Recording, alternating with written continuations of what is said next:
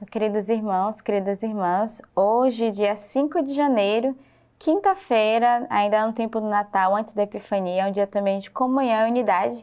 E hoje o Papa Francisco ele encerra justamente a catequese do tempo do discernimento. Então eu convido você nesse último dia a retomar novamente né, todas essas catequeses que foram dadas ao longo desses meses com o nosso Papa Francisco. As leituras de hoje que a igreja nos oferece, 1 João. Porque esta é a mensagem que ouvistes, desde o início, que nos amemos uns aos outros. Não como Caim, que sendo do maligno, matou seu irmão. E por que o matou?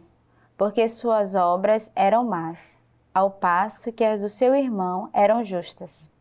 Não vos admireis, irmãos. Se o mundo vos odeia, não sabemos que passamos da morte para a vida, porque amamos os irmãos. Aquele que não ama permanece na morte. Todo aquele que odeia o seu irmão é homicida. E sabeis que nenhum homicida tem a vida eterna permanecendo nele. Nisto conhecemos o amor. Ele deu a sua vida por nós e nós também devemos dar a nossa vida pelos irmãos. Se alguém, possuindo os bens deste mundo, vê o seu irmão na necessidade e lhe fecha o coração, como permanecerá nele o amor de Deus? Filhinhos, não amemos com palavras nem com a língua, mas com ações e em verdade. Nisto reconheceremos que somos da verdade e diante dele tranquilizaremos o nosso coração. Se o nosso coração nos acusa, porque Deus é maior que o nosso coração e conhece todas as coisas. Caríssimos, se o nosso coração não nos acusa, temos confiança diante de Deus. Então é tão bonita essa leitura de hoje, onde o Senhor vai nos mostrar justamente a importância de conhecermos esse amor de Deus que não nos julga, que não nos condena e que vai nos ensinar que mais do que amar com as nossas palavras e com a nossa língua, com a nossa boca, devemos de fato amar com os nossos gestos, com as nossas ações, com a nossa verdade, daquilo que nós somos. E a palavra vai dizer que o próprio Deus conhece o nosso coração, ele conhece aquilo que habita de mais profundo. E ele termina a leitura dizendo: Se o nosso coração não nos acusa, temos a confiança diante de Deus. Então, é o termômetro para saber da confiança que temos, é quando nós não nos sentimos acusados e julgados nos nossos atos, nos nossos gestos. E ainda que nos sintamos acusados, ainda que o nosso coração nos acuse, né, Deus conhece todas as coisas, Ele sabe aquilo que habita no mais profundo do nosso ser. Então, a leitura de hoje vai fazer esse convite a cada um de nós a essa verdadeira confiança e esse amor né, em Deus através dos nossos gestos, dos nossos atos. E a palavra vai dizer que devemos amar o nosso irmão e conhecer as suas necessidades, não fecharmos o nosso coração, mas ao contrário, né? Ter esse amor, esse olhar de misericórdia sobre cada um de nós, sobre os nossos irmãos, aqueles que o Senhor nos confia. E o salmo de hoje, o salmista traz o 99. Aclamai o Senhor, terra inteira, servi ao Senhor com alegria, e de a Ele com gritos jubilosos. Sabei que o Senhor só Ele é Deus, Ele nos fez e a Ele pertencemos. Somos seu povo, o rebanho do seu pasto. Entrai por suas portas dando graças, com cantos de louvor pelos seus átrios. Celebrai o bendizei o seu nome, sim, porque o Senhor é bom, o seu amor é para sempre e a sua verdade de geração em geração. Então, aclamai o Senhor a terra inteira, e todos nós fazemos parte dessa terra, desse povo santo, eleito de Deus. E o salmista que nos convida a cantarmos de alegria, a saltarmos gritos, júbilos, porque nós tocamos diariamente no Senhor que cuida do seu povo, Ele que é o pastor do, do, do, seu rebanho, e nós somos o rebanho do Senhor. E o salmista traz hoje para cada um de nós esse salmo de gratidão, e esse tempo do Natal é um tempo de celebrarmos a vinda do Senhor, é o tempo da alegria no meio de nós, de bendizer o seu nome e de reconhecer que o amor do Senhor é para sempre. O Senhor nos ama de forma infinita, Ele te ama de forma infinita, e é para sempre, o amor do Senhor é irrevogável.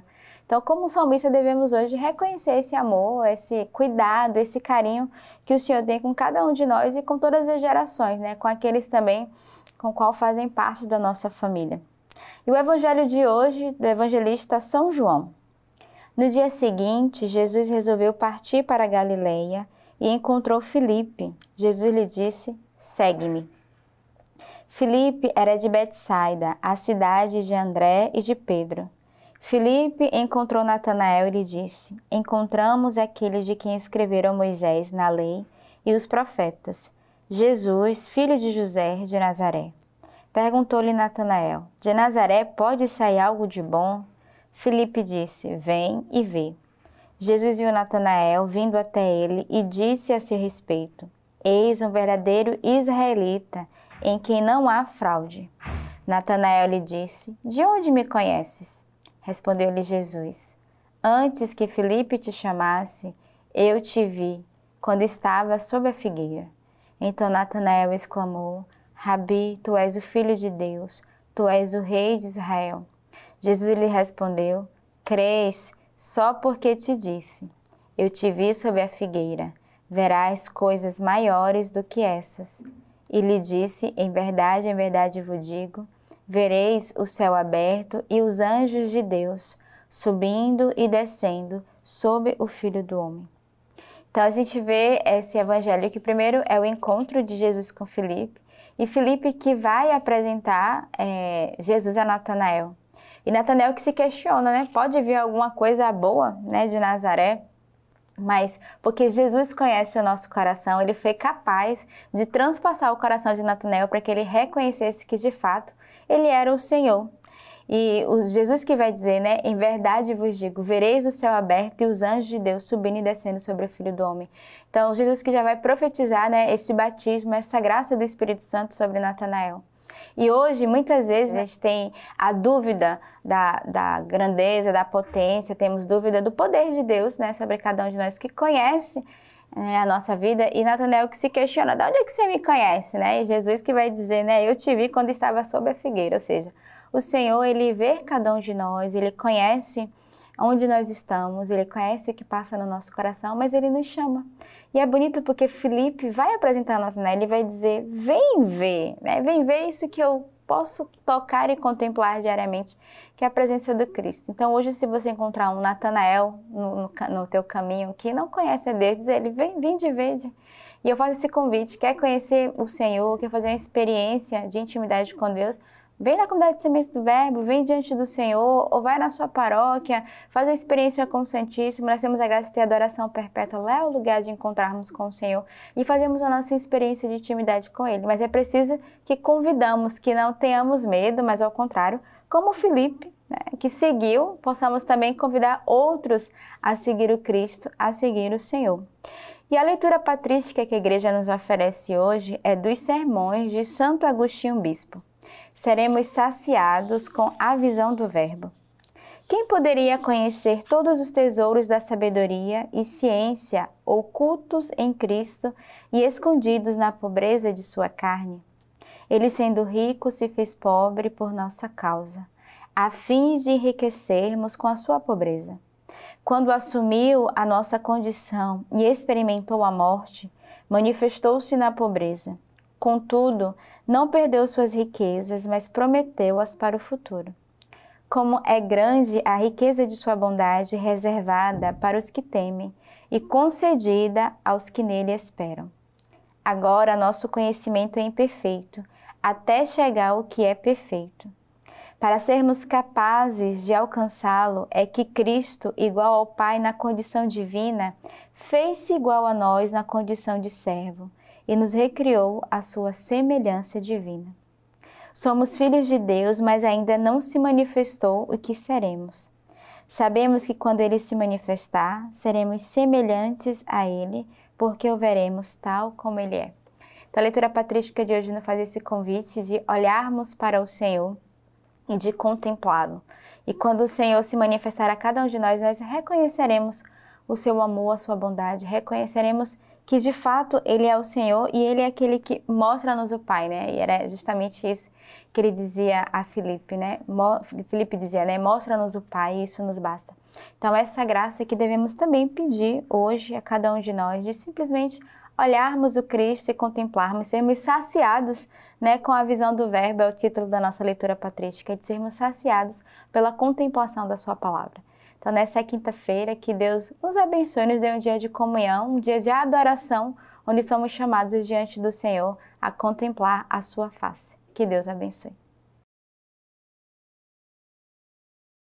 A bênção do Papa e o sinal da cruz. La pace sia con voi.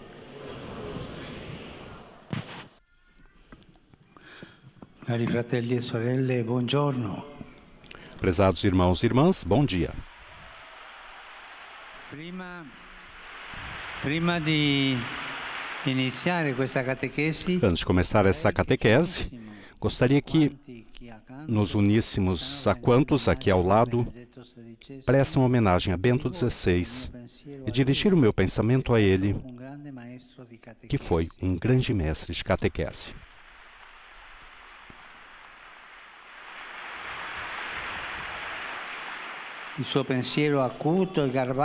Seu pensamento perpi- perspicaz e gentil não foi autorreferencial, mas eclesial, pois sempre quis acompanhar-nos ao encontro com Jesus. Jesus, o crucificado ressuscitado, o vivente, o Senhor, foi a meta para a qual o Papa Bento nos conduziu, levando-nos pela mão. Que Ele nos ajude a redescobrir em Cristo a alegria de acreditar e a esperança de viver. Com essa catequese de hoje, concluímos o ciclo dedicado ao tema do discernimento. E o fazemos completando o discurso sobre as ajudas que podem e devem sustentá-lo. Ou seja, de- sustentar o processo de discernimento. l'accompagnamento Uma delas é o acompanhamento espiritual, Importante, sobretudo, para o conhecimento de si, condizione que, como vimos, é uma condição indispensável para o discernimento. Specchio Se olhar no espelho sozinhos uno não sempre ajuda, porque alguém pode criar fantasias na imagem, pode fantasiar a imagem. Ao invés disso, se olhar ao espelho com a ajuda de um outro, ajuda muito, porque o outro diz a verdade quando ele é verdadeiro, não, e assim te ajuda. A graça de Deus em nós trabalha sempre na nossa natureza. Pensando numa parábola evangélica, podemos comparar a graça com a boa semente e a natureza com o solo. Em primeiro lugar, é importante dar-se a conhecer, sem ter medo de compartilhar os aspectos mais frágeis, onde nos descobrimos mais sensíveis, fracos ou receosos de ser julgados. Far-se, dar-se a conhecer, manifestar a si mesmo a uma pessoa que nos acompanha no caminho da vida. Não, não que decida por nós, não, mas que nos acompanhe. Porque a fragilidade é, na realidade, a nossa verdadeira riqueza. Nós somos ricos em fragilidades todos. Verdadeira riqueza que devemos aprender a respeitar e acolher, pois quando é oferecida a Deus, torna-nos capazes de ternura, de misericórdia e de amor. Olha, as pessoas que, que, que não se sentem frágeis, são duras, ditatoriais. Em vez disso, as pessoas que, que com humildade reconhecem as próprias fragilidades são mais mais compreensíveis com os outros. A fragilidade, ouso dizer, nos torna humanos. Não é por acaso que a primeira das três tentações de Jesus no deserto, aquela ligada à fome, procura roubar-nos a fragilidade, apresentando-nos como um mal do qual nos livrar, um, um impedimento a ser como Deus. Ao contrário, é o nosso tesouro mais precioso. Com efeito, Deus, para nos tornar semelhante a Ele, quis partilhar até o fim, precisamente, a nossa fragilidade. Olhemos ao crucifixo. Deus que desce ao auge da fragilidade, olhemos para o presépio, que chega a uma fragilidade humana grande. Ele compartilhou a nossa fragilidade. E o acompanhamento espiritual, se adoça ao Espírito Santo, ajuda a desmascarar equívocos, até graves, na consideração de nós mesmos e na relação com o Senhor. O Evangelho apresenta diversos exemplos de diálogos esclarecedores e libertadores feitos por Jesus. Pensemos, por exemplo, naqueles com a samaritana, que a gente lê, lê e sempre tem essa sabedoria, essa ternura de Jesus. Pensemos aquilo com Zaqueu, com a pecadora, com Nicodemos? E com os discípulos de Emaús o modo de se aproximar do Senhor. As pessoas que, que têm encontro verdadeiro com Jesus não têm medo de abrir o coração, de apresentar a Ele a própria vulnerabilidade, a própria inadequação, a própria fragilidade. Deste modo, a partilha de si torna-se uma experiência de salvação, de perdão gratuitamente recebido. Narrar diante de outra pessoa o que vivemos, o que estamos procurando, ajuda em primeiro lugar a fazer clareza em nós próprios, trazendo à luz os numerosos pensamentos que habitam em nós e que muitas vezes nos inquietam com seus insistentes refrões. Quantas vezes em momentos de escuridão nos vêm pensamentos assim: eu, eu fiz tudo errado, eu não, eu não valho nada, ninguém me entende, eu sou destinado ao fracasso. Quantas vezes nos vem de pensar essas coisas? Pensamentos falsos, pensamentos venenosos que o confronto com o outro ajuda a desmascarar, de tal modo que nos possamos sentir amados e estimados pelo Senhor como somos, capazes de fazer coisas boas por Ele. Descobrimos com surpresa diferentes formas de ver a realidade, sinais de bem sempre presentes em nós. É verdade.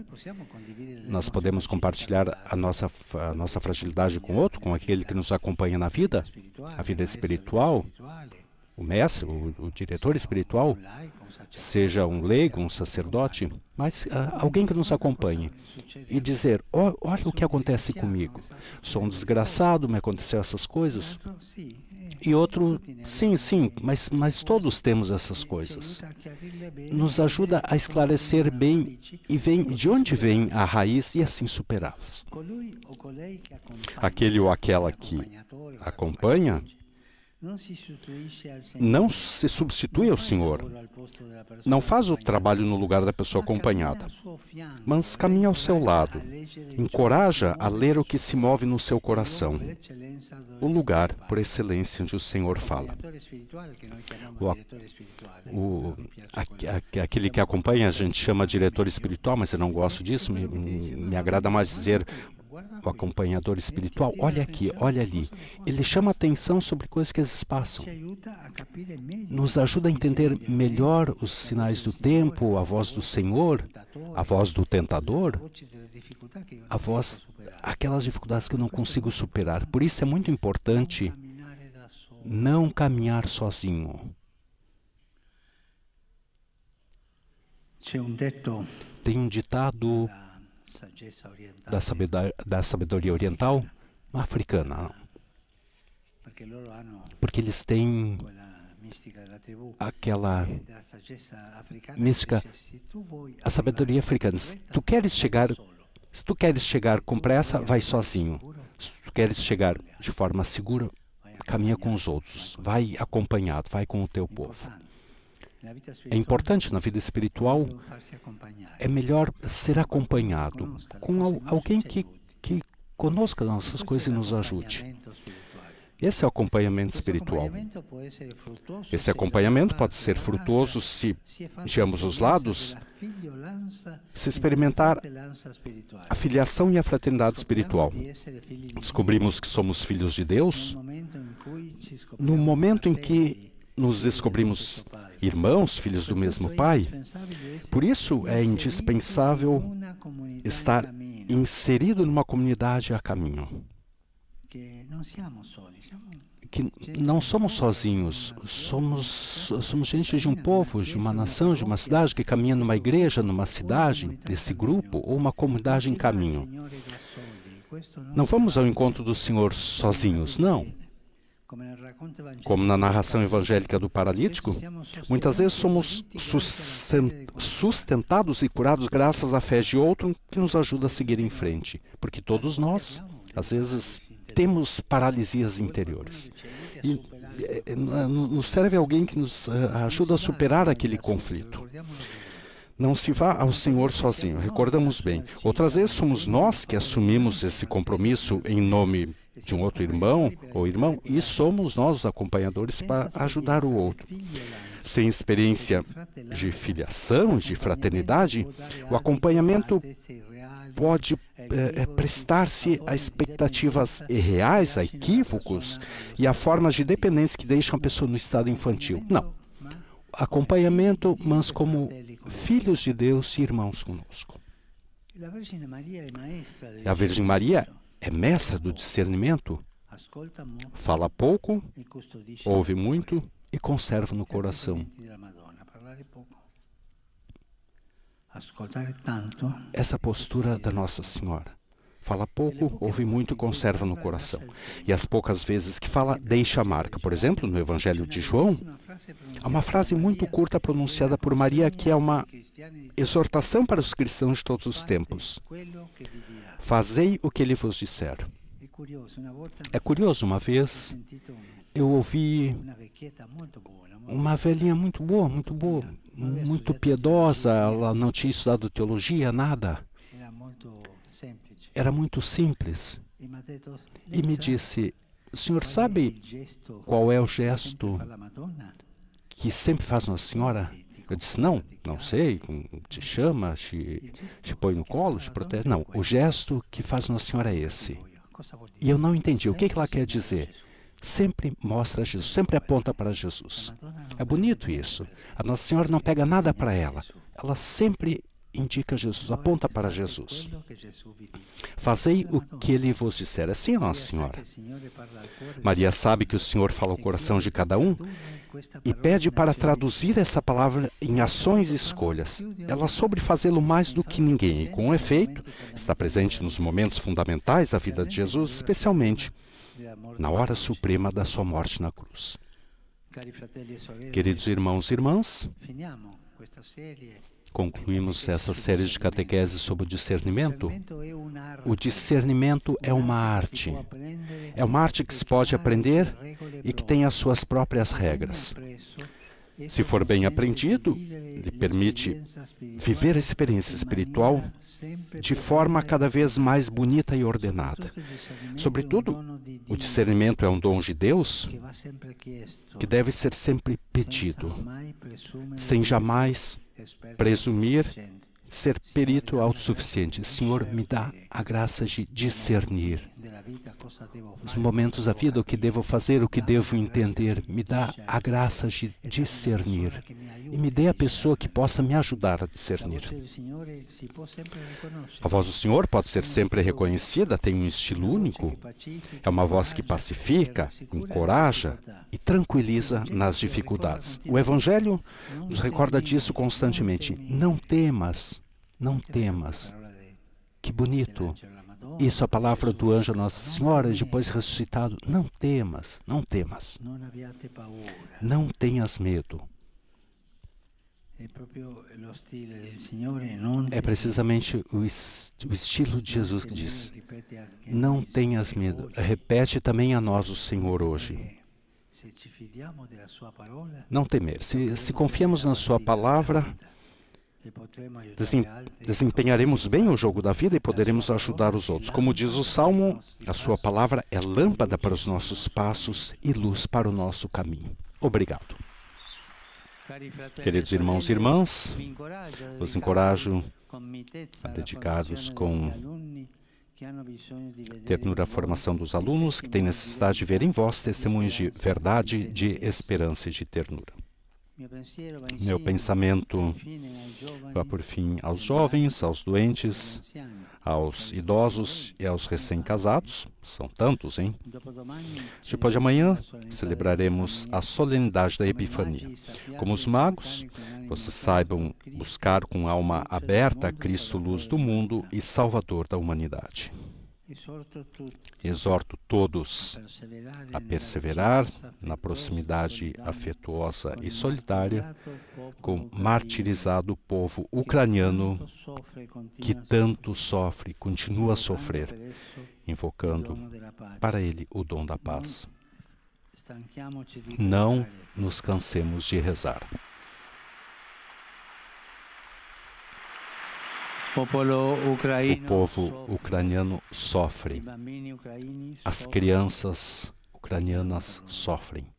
Rezemos por eles. E a todos a minha bênção. Benedicat vos omnipotens Deus, Pater et Filius et Spiritus Sanctus. Amen.